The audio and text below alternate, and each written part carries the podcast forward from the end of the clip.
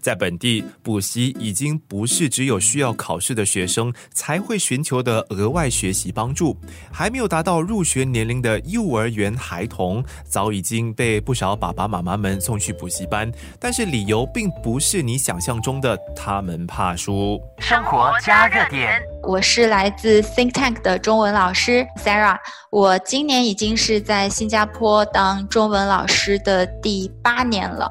我们在十三年前成立之初就有幼儿学习的兴趣课程，或者是学习辅导的课程。我们的班制其实比较特别，因为我们从成立的时候就坚持小班教学，所以一个班级最多只有一到四个人，而且这是我们的核心理念之一。所以说，我们每年的学额也是有限的。那么每年最多只有一百位左右的学生能够参加我们的幼儿班。这一集邀请到了 Think Tank 补习中心的代表，也是该中心旗下的华文补习老师 Sarah 和我们分享。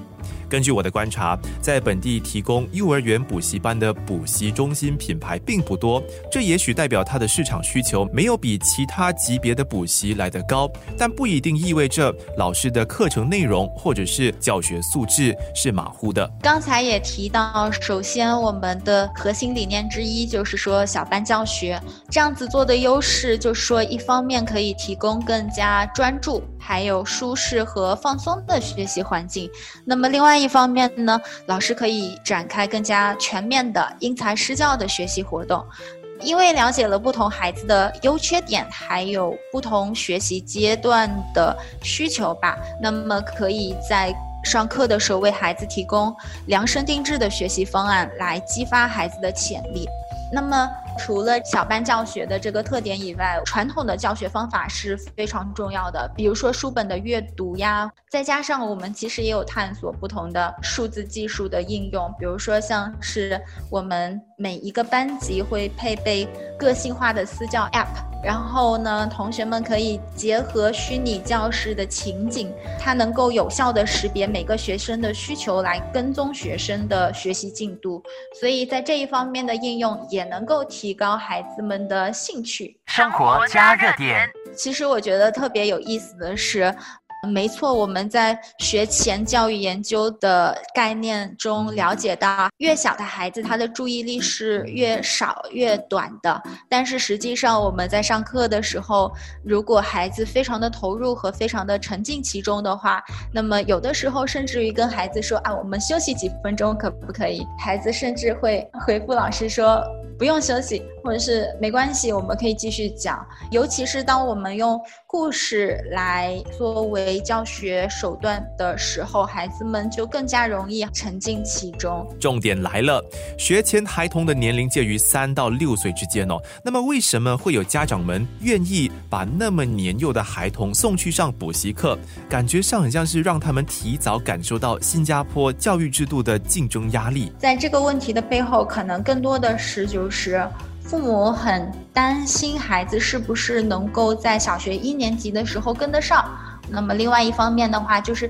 希望孩子们在更小的时候去培养一个学习的兴趣，然后在小一的时候更多的做好心理准备，然后对学习有一个兴趣的话，那么不管碰到任何的难题，他们都不去害怕。我觉得这个是非常重要的。可是幼儿园没有考试或者是测验可以用来断定孩子们的学习进度啊。那么家长们应该用什么标准来衡量补习是否对孩子有益有效呢？可能从家长的角度，就是说更希望经常能够看到孩子华文，比如说表达更多了。这节课认识了五个华文字，能够读出书本中的句子，这些非常直观的一个进步。但是对于老师来说，其实我们更希望家长能够看到孩子们长足的学习进步。那么还有很多家长在学前的时候，对各科学习吧，一个非常关心的问题就是孩子们对学习是不是更加期待了，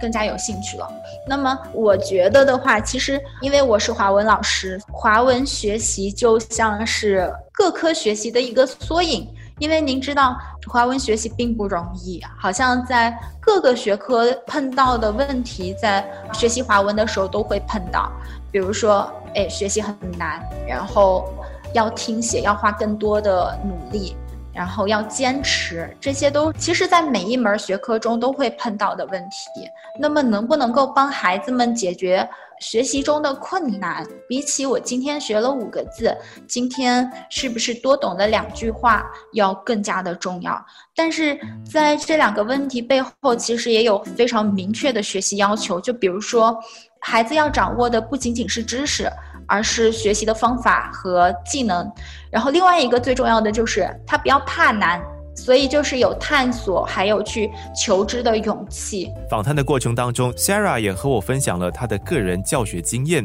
解释说为什么替年幼孩童上补习课的时候，消除他们对学习的恐惧是一个不可少的教学理念。我有的时候能够碰到一些非常勇敢，然后非常可爱的小朋友，就是来上学的第一天就说。I hate Chinese，或者说，哎呀，我华文不好，或者说老师说我华文很差，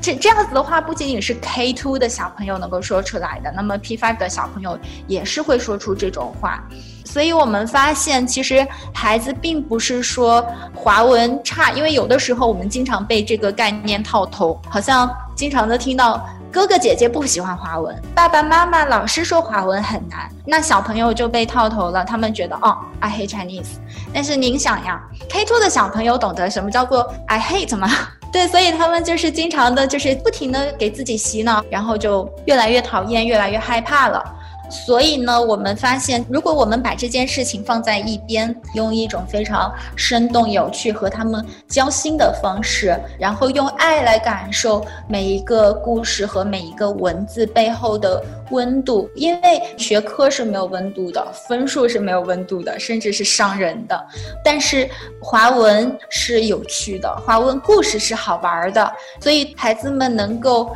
先去掌握一些学习方法跟学习技能，慢。慢慢的积累了一些学习知识了以后，当他不再害怕了，那么这个学科就不再是一个非常困难和有很多荆棘的一条学习道路了。生活加热点。如果你听了四季的分享，就不难听出现今的补习老师们，或者是专门为学生提供额外教育服务的教育工作者，他们跟学生互动的时候呢，不是一味的鞭策他们要考好成绩，多半的时候是帮学生建立更优良的学习态度。但是这种教学手法和理念碰上官病疫情之后，会有怎样的改变呢？下一集也是最后一集的生活加热点，和你分享。